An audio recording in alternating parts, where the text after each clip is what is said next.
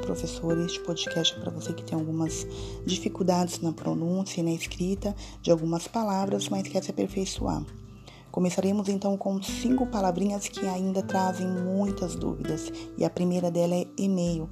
E a dificuldade está no hífen, ou seja, se tem ou não hífen.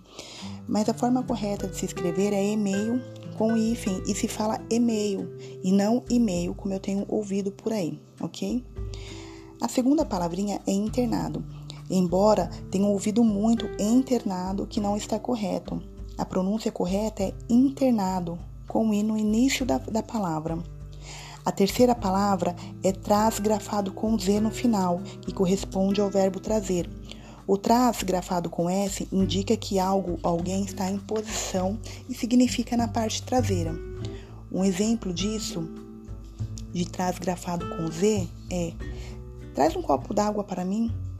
Veja que o traz indica que alguém trouxe alguma coisa, corresponde ao verbo trazer.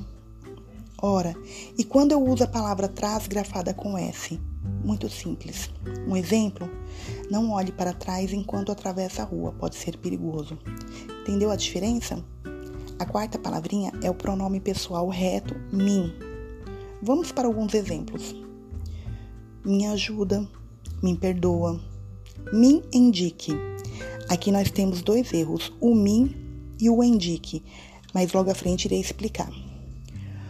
O me deve estar precedido por uma preposição. Me não conjuga verbo. Por exemplo, você pode pegar essa caneta para mim? Sua irmã disse que gostava de mim. O mim se encontra no final da frase, precedida por uma preposição. A palavra indica, por exemplo, se fala e se escreve indica com i e não com e, como no início da palavra. Indica não existe. A quinta e última palavra é me. Quando que eu uso o pronome me? Muito simples. O pronome me conjuga o verbo, por isso está sempre acompanhado de um. E o me é utilizado sem preposição, porque ele completa o sentido de um verbo. Por exemplo, José me ofereceu uma carona e não me ofereceu.